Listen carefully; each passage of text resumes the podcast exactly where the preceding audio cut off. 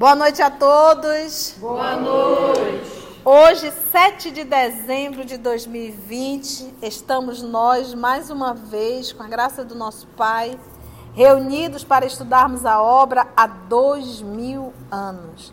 Nós vamos iniciar fazendo a nossa prece de abertura, que será proferida pela nossa irmã Aramita, e logo depois irá fazer a recapitulação do nosso estudo.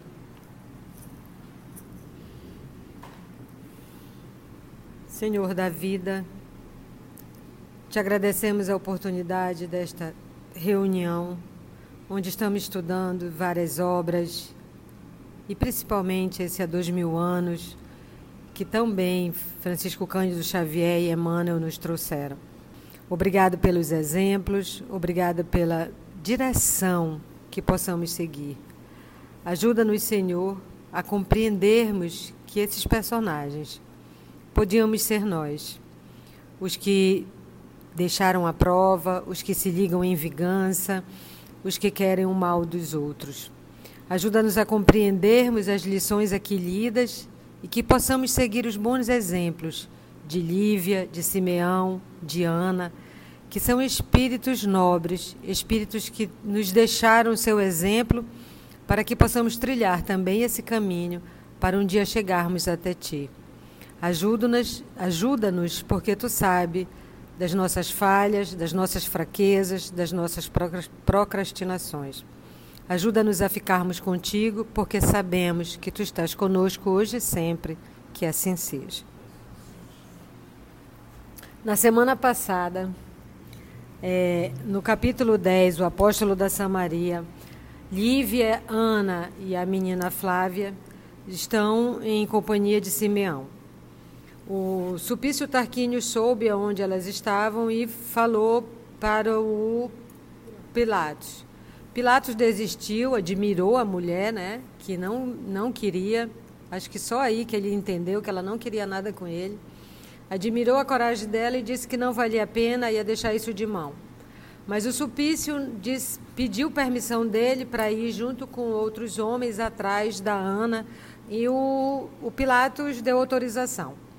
Enquanto isso, na, no sítio de Simeão, ele chama as duas e diz que ele está com um pressentimento de que as, as últimas, as horas derradeiras da te, na terra dele ia chegando, estavam chegando, e ele mostrou para elas um, um, um, lugar numa gruta, né, escondido na rocha, onde elas poderiam ficar. E sem quem só ele e os filhos que sabiam e que ninguém de fora enxergava e que ele achava isso necessário. Então ele mostrou para ela os lugares, o lugar onde elas três iam ficar, que tinha alimento e que se até a noitinha ele não voltasse, elas podiam ficar lá, que depois ia ter. Então vamos lá, vamos continuar ouvindo o nosso querido Simeão nessa nessa inspiração realmente que ele recebeu do mais alto para interceder sobre as meninas, né? A Lívia, a Ana e a Flavinha.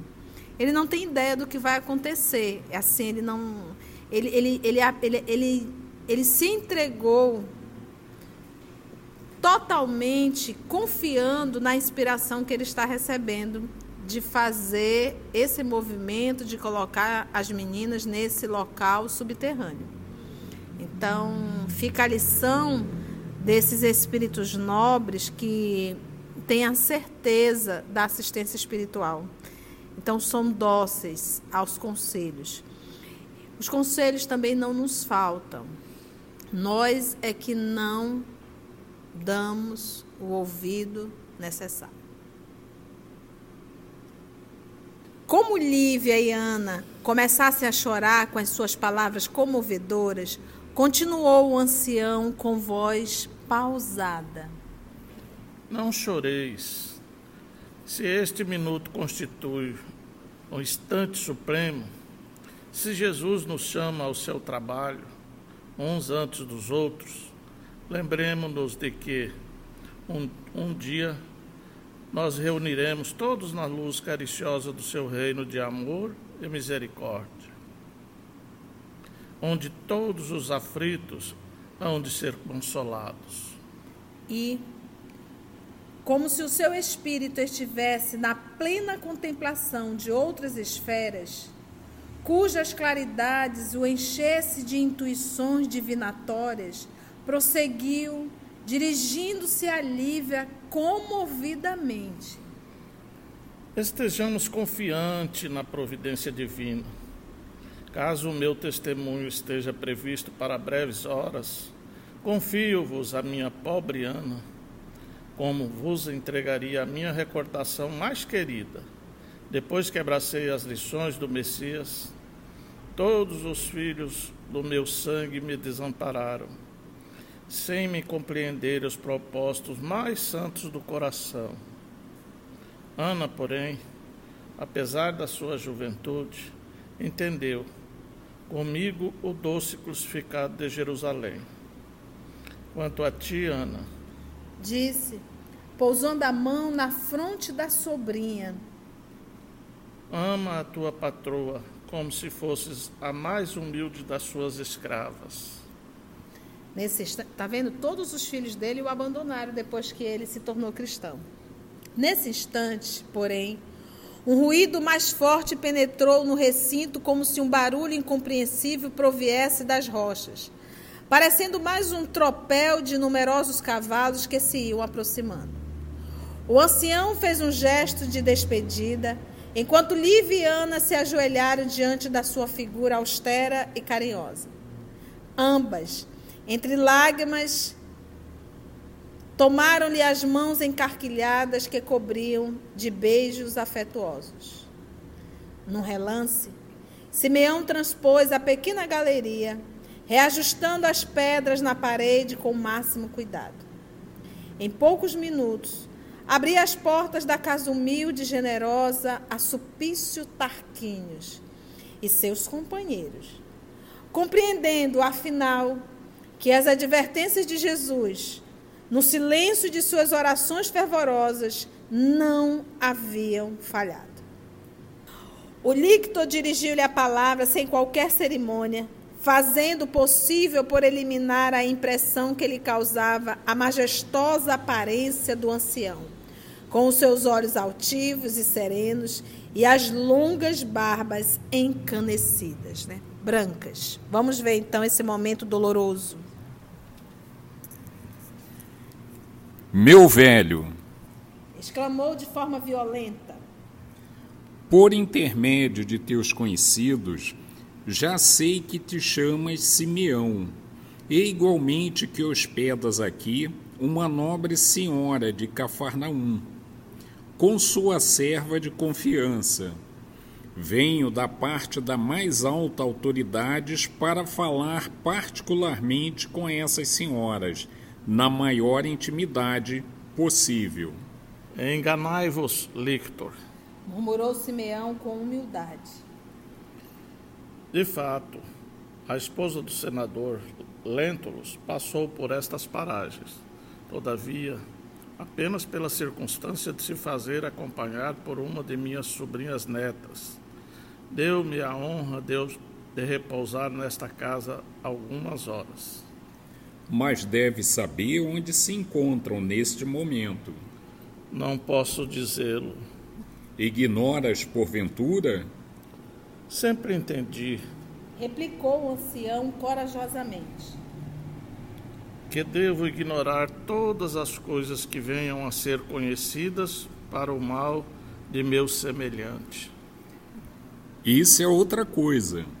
Redaguiu Sulpício, encolerizado, com como um mentiroso de quem se descobrissem os pensamentos mais secretos. Quer dizer então que me ocultas o paradeiro dessas mulheres por simples capricho da tua velhice caduca? Não é isto. Conhecendo que o mundo somos todos irmãos, sinto-me no dever de amparar os mais fracos contra a perversidade dos mais fortes. Mas eu não as procuro para fazer mal algum, e chamo-te atenção para estas insinuações insultuosas que merecem a punição da justiça. Lictor. Revidou Simeão com grande serenidade. Se podeis enganar os homens, não enganais a Deus com os vossos sentimentos inconfessáveis e impuros. Sei dos vossos propósitos, que vos traz a estes sítios, e lamento a vossa impulsividade criminosa. Vossa consciência está obscurecida por pensamentos delituosos e impuros, mas todo momento é um ensejo de rendição que Deus nos concede de sua infinita bondade.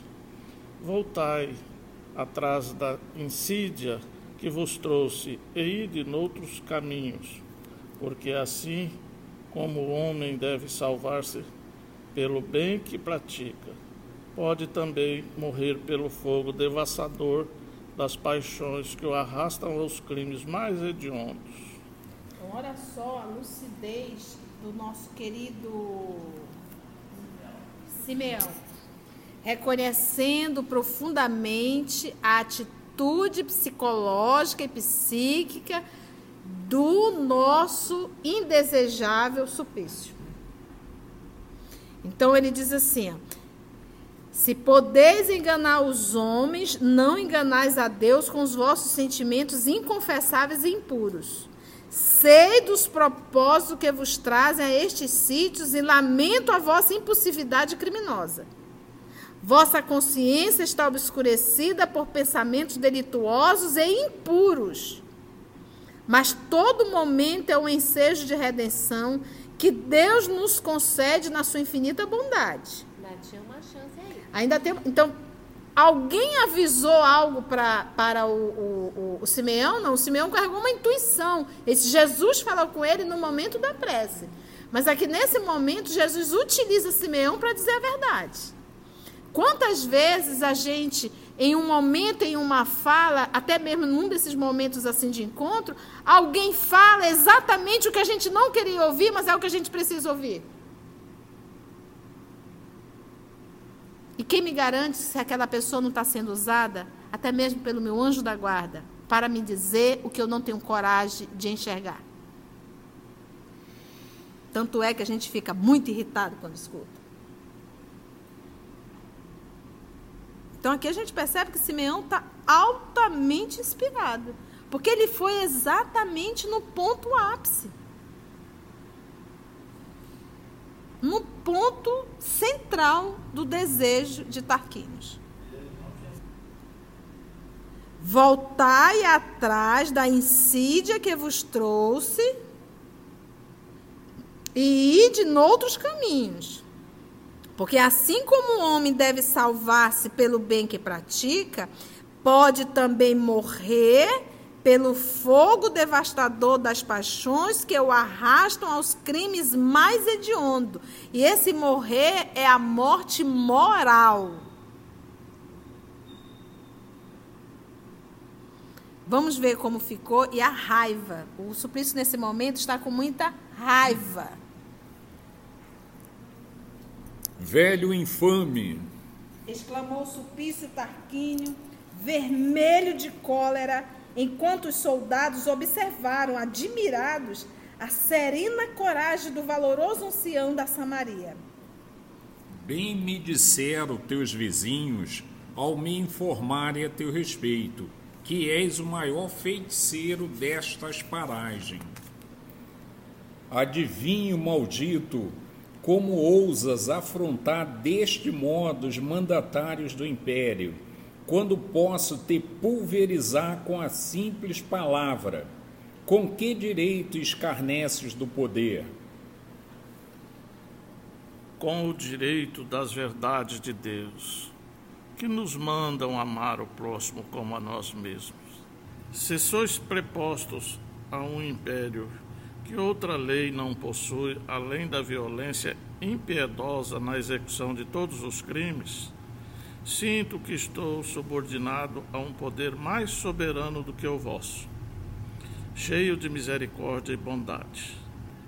Esse poder e esse império são de Deus, cuja justiça misericordiosa está acima dos homens e das nações.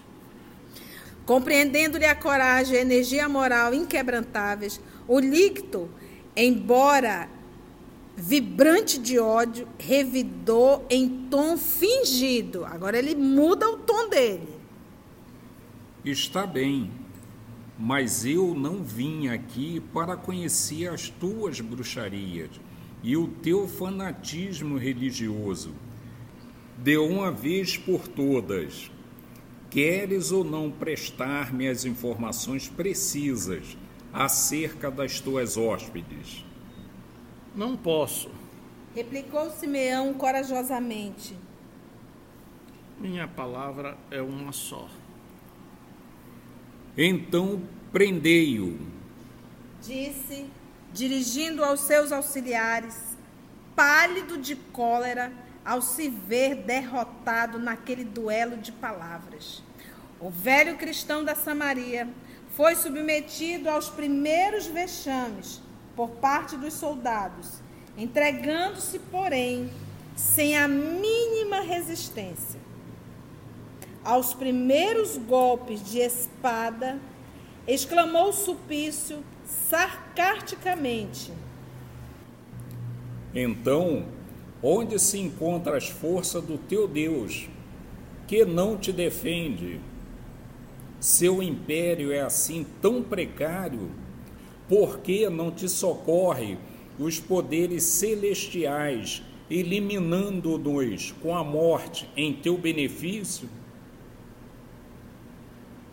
uma gargalhada geral.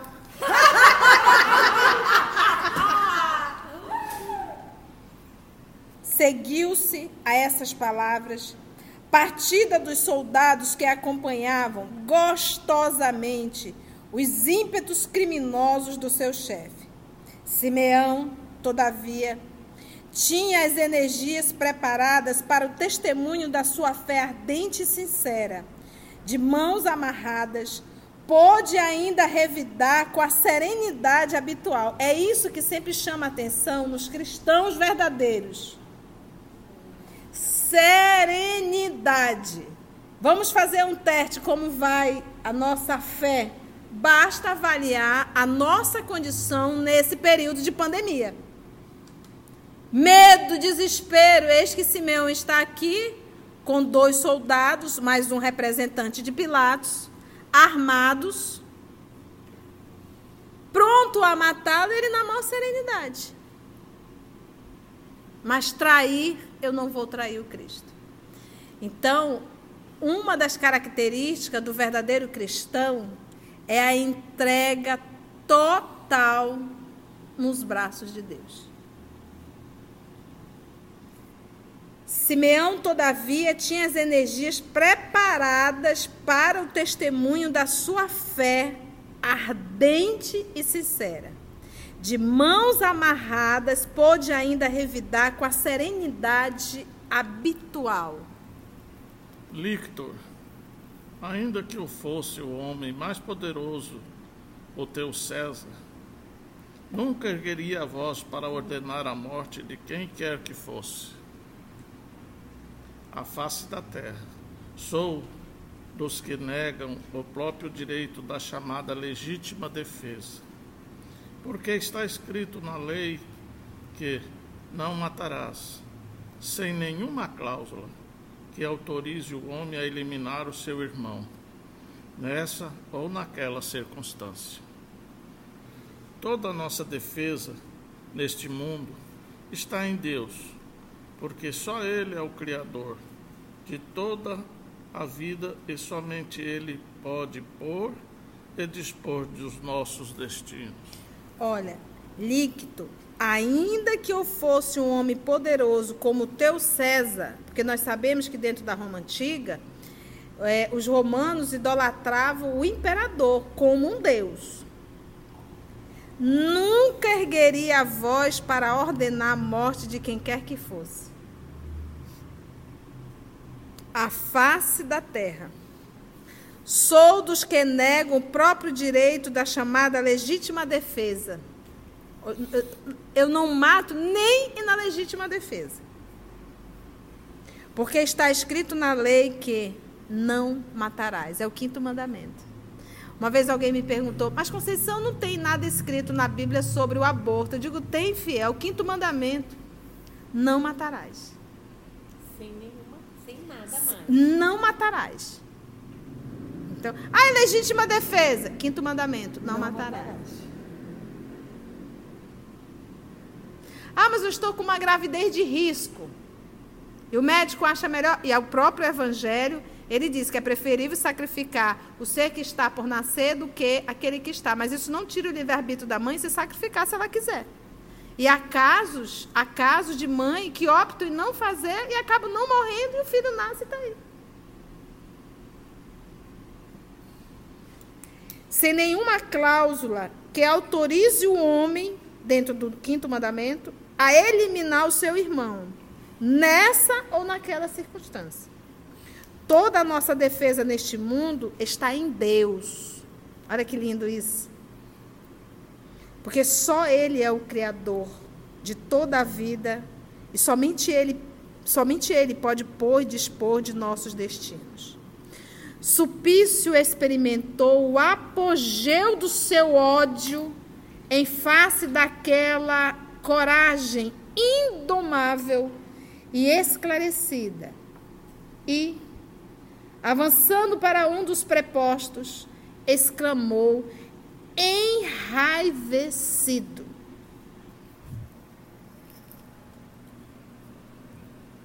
Mércio, toma conta deste velho imbecil e feiticeiro. Guarda-o com atenção e não te descuides Caso tente fugir, mete-lhe o chanfralho. O venerável ancião, consciente de que atravessava as suas horas supremas, encarou o agressor com heróica humildade. Supício e os companheiros invadiram-lhe a casa e o quintal, expulsando-lhe uma velha serva a palavrões e pedradas. No seu quarto encontraram as anotações evangélicas e os pergaminhos amare... No seu quarto encontraram as anotações evangélicas e os pergaminhos amarelecidos, além de pequenas lembranças que guardava em memória dos seus afetos mais queridos. Todos os objetos de suas recordações mais sagradas foram trazidos à sua presença e foram quebrados sem piedade, perante seus olhos, serenos e bons. Dilaceraram-se túnicas e papiros antigos, entre sarcasmos e ironias revoltantes. Terminada a devassa, o líquido, de mãos nas costas, examinando intimamente a melhor maneira de arrancar-lhe a desejada confissão sobre o paradeiro de suas vítimas, andou pelas adjacências mais de duas horas, voltando à mesma sala, onde o interpelou novamente. Simeão, disse ele com interesse satisfazes os meus desejos e te concederei a liberdade.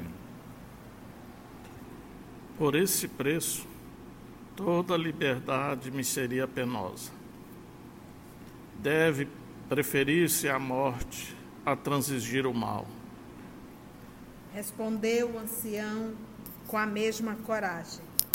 Supício Tarquinhos rilhou os dentes de fúria ao mesmo tempo que gritava possesso. Olha, gente, ele disse assim: olha, tu fala onde elas estão que a gente te liberta.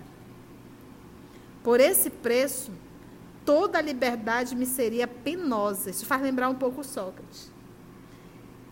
Porque Sócrates poderia ter tido a liberdade, porque alguém subornou o soldado para deixar a porta aberta. Ele disse: Achas que serei um homem livre quando eu anuir com teu crime do suborno? Então, de que liberdade nós estamos falando? Então, quantas vezes a gente diz assim: não, mas eu vou ter um bom dinheiro se eu fizer isso. Sim, mas é errado. De que adianta o dinheiro se tu vai estar preso? Né? Por esse preço, toda a liberdade me seria penosa. Deve preferir-se a morte a transigir com o mal. É aquilo que nosso Senhor Jesus, todo aquele que quiser salvar a própria vida na horizontal, perdê-la-á. Perdê-la-á. Porque o que é perder? Quando alguém, quando a gente coloca um filho na escola, e chega o final do ano, esse menino não passou, o que a gente diz? Você perdeu o ano. Você estudou o ano inteiro para fazer, para passar, para estudar, e você simplesmente perdeu o ano inteiro. Então, quando a gente encarna e que a gente acaba anuindo com o mal, a gente perde o propósito da encarnação. E perdemos uma encarnação inteira. Perdemos a vida. Supício Tarquínios rilhou os dentes de fúria, ao mesmo tempo que gritava possesso. Miserável, saberei arrancar-te a confissão necessária. Isso dizendo, encarou fixamente o enorme cruzeiro que se levantava a poucos metros da porta, porque lembra que ele mandou fazer a cruz em homenagem ao Nosso Senhor? E como se houvesse escolhido o melhor instrumento de martírio para arrancar-lhe a revelação desejada, dirigiu-se aos soldados em voz soturna, baixinho. Vamos lá. Amarremo-lo à cruz, como o mestre das suas feitiçarias. Recordando-se dos grandes momentos do Calvário, o ancião deixou-se levar sem nenhuma relutância, agradecendo intimamente a Jesus pelo seu aviso providencial. Há tempo de salvar das mãos do inimigo aquelas que considerava como filhas muito amadas. Por que que o, o nosso querido Simeão se entrega de forma tão tão total, tão confiante, tão tão tranquilo. Porque ele tem a certeza da vida espiritual. Ele tem a certeza, porque ele ouviu de Jesus, que o homem pode matar o corpo, podem destruir o corpo, podem martirizar o corpo, mas não a alma. Então o Simeão tem a plena certeza da continuidade da vida no mundo espiritual. E ele quis seguir o exemplo do Senhor que ele viu no Calvário, né? Recordando-se de Jesus no Calvário. Entrega total. Ele lá. Entrega total. E nesse momento agradecendo agradecendo por ter salvado as meninas que ele considera filhas.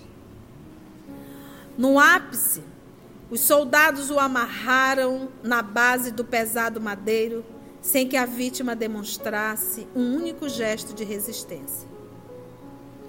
Avizinhava-se o crepúsculo e Simeão recordou que, horas antes, sofria o Senhor com mais intensidade porque Simeão acompanhou todo o sacrifício do nosso Senhor.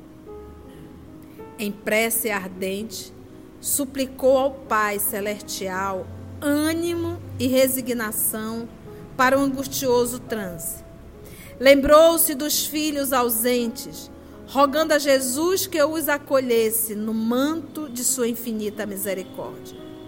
Foi neste íntere que, amarrado à base da cruz pelos braços, pelo tronco e pelas pernas, viu que se aproximavam alguns dos companheiros de suas preces habituais para as reuniões do crepúsculo, os quais foram logo detidos pelos soldados e pelo chefe implacável. Inquiridos quanto ao ancião que ali se encontrava, com o dorso seminu para os tormentos do açoite, todos, sem exceção de um só, alegaram não conhecê-lo.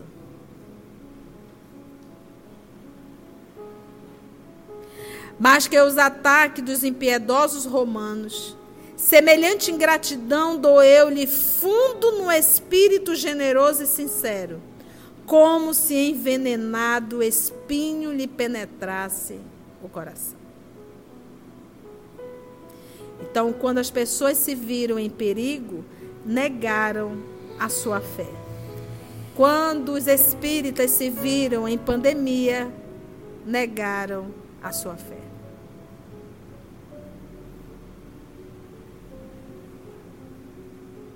Todavia, recompôs imediatamente as suas energias espirituais e, contemplando o alto, murmurou baixinho numa prece ansiosa e ardente. Também vós, Senhor, fostes abandonado. Olha só, também vós, Senhor, é uma prece. Atado ao tronco do madeiro, ali vai ser maltratado.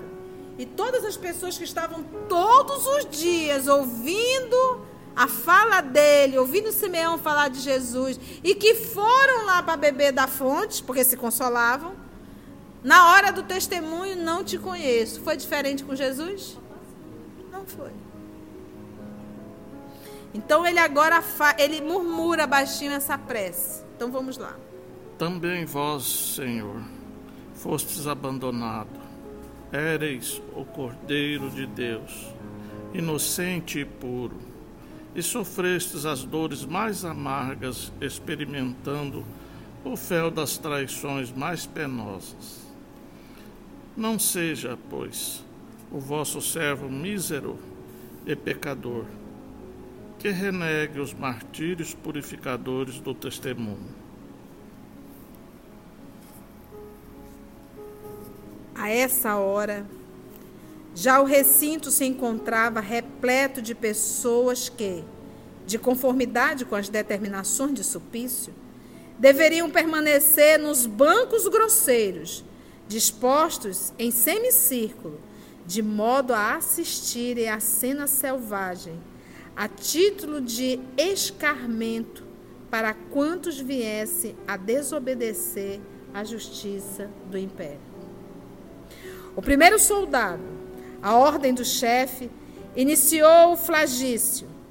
Todavia, da terceira vez que as suas mãos brandiam as extremas tiras de couro na execranda tortura, sem que o ancião deixasse escapar o mais ligeiro gemido, parou subitamente, exclamando para Tarquínios em voz baixa e em tom discreto: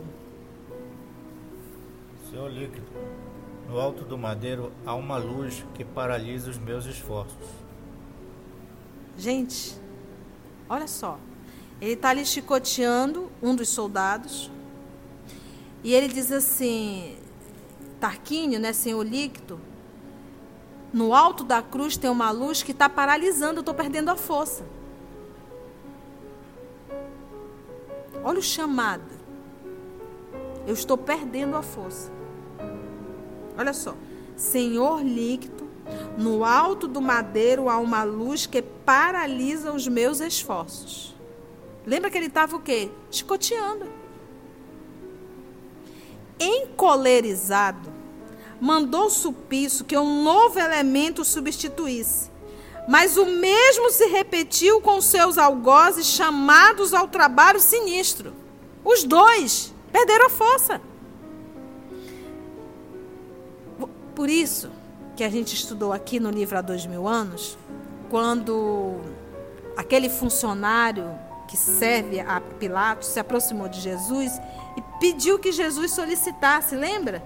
Solicitasse uma assistência, que pedisse uma audiência com Pilatos, porque aqueles judeus eram um, um, tanto crentes demais, ignorantes. E ele disse assim: Jesus, se eu quisesse, eu pediria a meu pai, ele enviaria uma legião de anjos e pulverizaria Jerusalém. Mas o que o meu pai quer é que eu me entregue aos judeus. Então, Jesus não fez absolutamente nada. Era necessário que se cumprisse tudo aquilo, infelizmente. Poderia ter sido diferente se nós tivéssemos tido outras atitudes. E aqui você vê a intervenção do Cristo. Esses dois soldados que pararam foi duas advertências para Tarquínios. Duas advertências para Tarquínios. Então, olha só. Foi então que, desesperado de ódio incompreensível, por que, que ele está com tanto ódio? Porque ele não está conseguindo.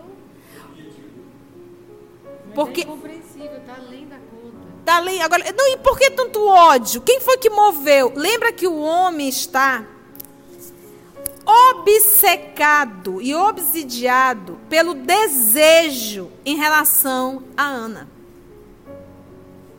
É igual ser humano com fome, meio-dia, uma hora da tarde, preso no trânsito. Ele vira um cão e quer que todo mundo saia da frente. É a fome, é o desejo, é as necessidades. Qualquer semelhança é mera coincidência? É como, é como o Suplício falou, o Simeão falou. Morrer pelo fogo devastador das paixões. Ele foi tomado. Foi tomado. Foi então que, desesperado de ódio incom- incompreensível, tomou o supício dos açoites, brandindo-os ele mesmo no corpo da vítima, que se contorcia em sofrimentos angustiosos. Simeão, banhado de suor e sangue, sentia o estalar dos ossos envelhecidos que se quebravam aos pedaços cada vez que o açoite lhe lambia as carnes enfraquecidas.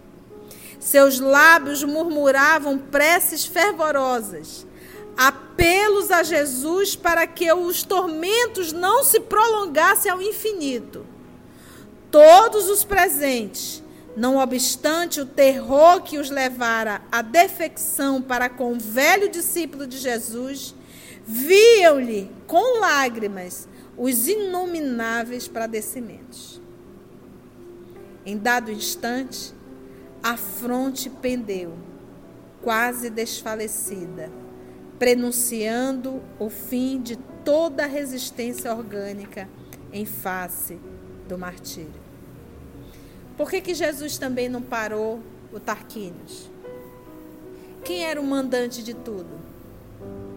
Era ele, Tarquínios. O desejo era todo dele. Jesus falou com ele, porque Jesus ama Tarquínios. Tarquínios não é inimigo de Jesus. Porque Jesus disse: Daí não sairei, nenhuma das minhas ovelhas se perderá. Então não pensa que Jesus olhava para Tarquínios com ódio, com raiva, como inimigo. O olhar era de piedade. E ele também queria salvar essa alma. Então ele disse: Vou mandar Simeão. Vou falar através de Simeão. Falou. Ele não se apercebeu. Porque a palavra é: desista. Mude. Volte atrás. E ele chamou Simeão de quê? Feiticeiro. Segunda advertência: um dos soldados diz: Olha, uma força me paralisa, eu estou vendo uma, uma, uma luz em cima da cruz. Se irritou mais ainda. Mandou o segundo. Repetiu a cena e ele não ouviu. Quantas vezes a espiritualidade interfere para que a gente possa mudar o nosso roteiro, o nosso, a nossa vida, para que a gente mude o rumo que a gente está tomando errado? E a gente não atende, a gente não quer enxergar. Em dado instante, a fronte pendeu, quase desfalecida, prenunciando o fim de toda a resistência orgânica em face do martírio. Supício Tarquínios parou, então, por um minuto. A sua obra nefanda e, aproximando-se do ancião, falou-lhe ao ouvido com ansiedade. Confessas agora?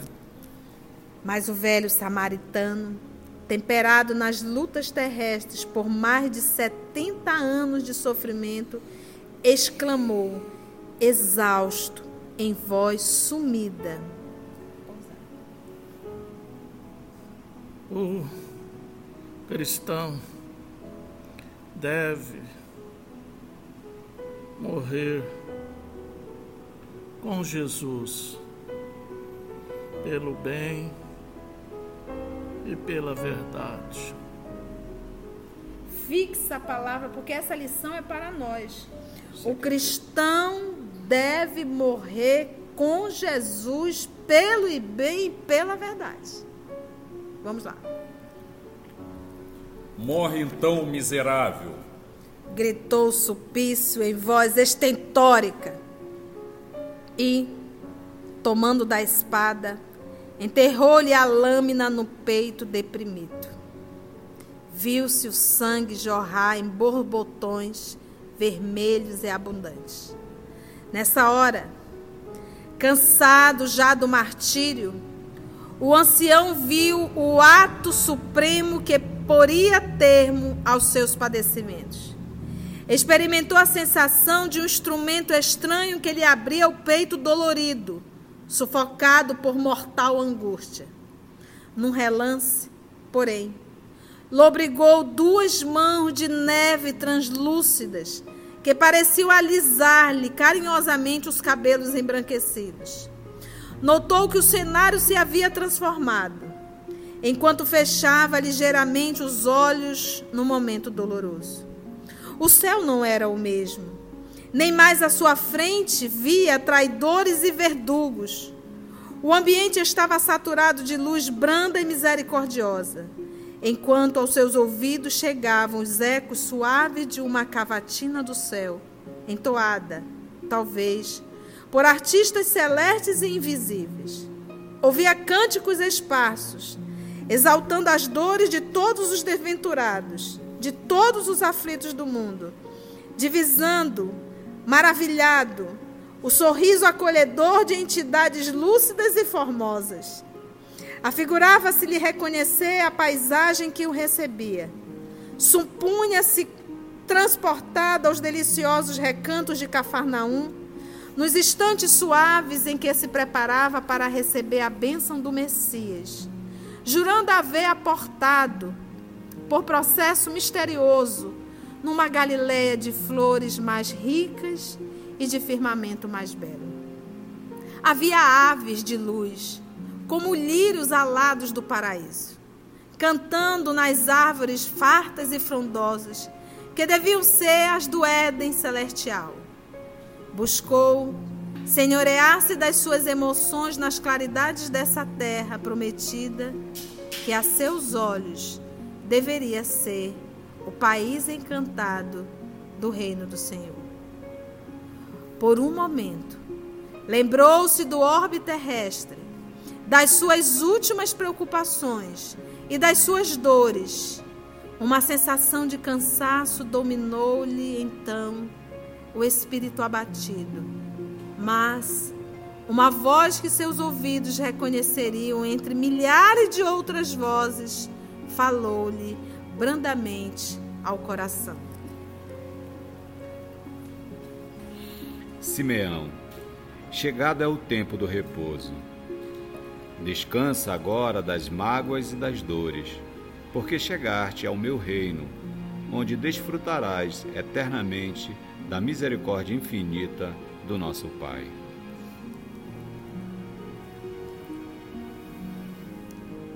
Pareceu-lhe, afinal, que alguém o tomara de encontro ao peito com o máximo de cuidado e carinho.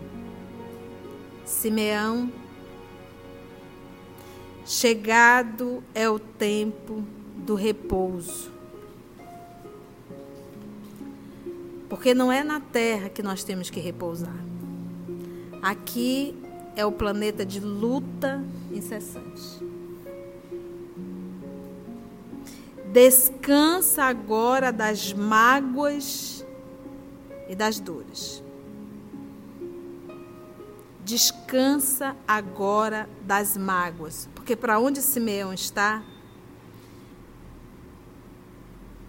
ele está na companhia de espíritos nobres, de amigos verdadeiros, de familiares verdadeiros, porque todos estão vinculados com o mesmo propósito de amor e fidelidade a Deus. Porque chegastes ao meu reino, onde desfrutarás eternamente da misericórdia infinita do nosso Pai. Chegartes ao meu reino, Simeão, tu abriste mão totalmente de ti para servir a Deus. Pareceu-lhe, afinal, que alguém o tomara de encontro ao peito com o máximo de cuidado e carinho. Um bálsamo suave adormentou o seu espírito exausto e amargurado. O velho servo de Jesus fechou, então, os olhos placidamente, acariciado por uma entidade angélica que pousou, de leve, as mãos translúcidas sobre o seu coração desfalecido. Vamos orar.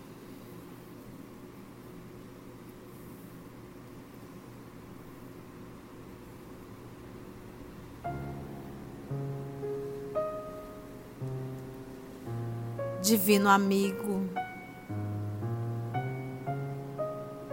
amor de nossa vida.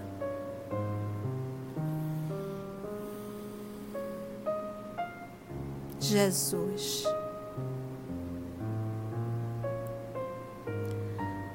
Ao acompanhar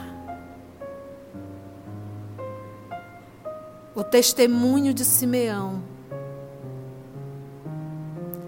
ao recordar o testemunho de Estevão, ao recordar a luta e testemunho do apóstolo Paulo, ao recordar a sua entrega total a Deus. Ficamos a refletir.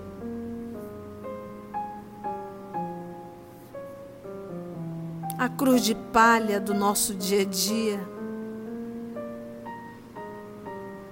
que reclamamos tanto.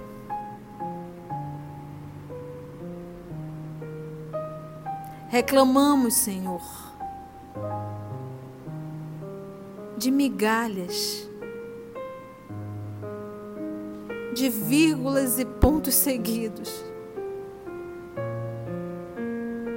de exclamações ou interrogações. Reclamamos, Senhor, do trânsito. Reclamamos, Senhor, de alguém que olha da forma que nós nos incomodamos.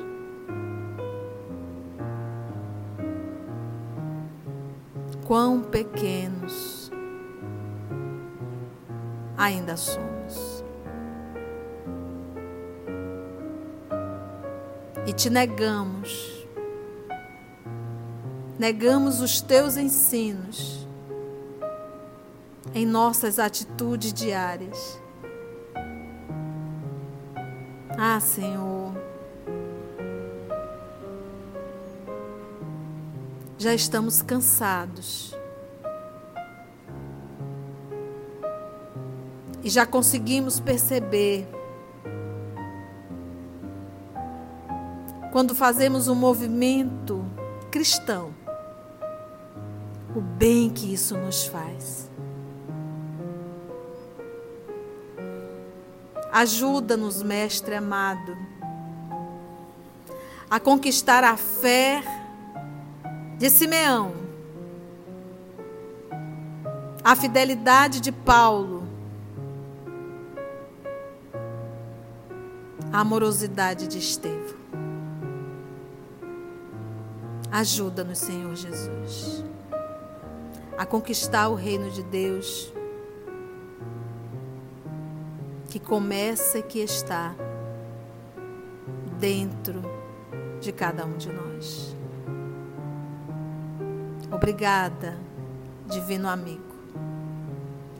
Obrigada a todos vocês, amigos espirituais, que pacientemente nos conduziram. E que nós possamos, Senhor, recordar da fidelidade de Simeão, da certeza de Simeão e da entrega total de Simeão. Obrigada, Emmanuel. E obrigada a dedicação total do teu apóstolo Francisco Cândido Xavier. Nosso coração é só gratidão. Que assim seja.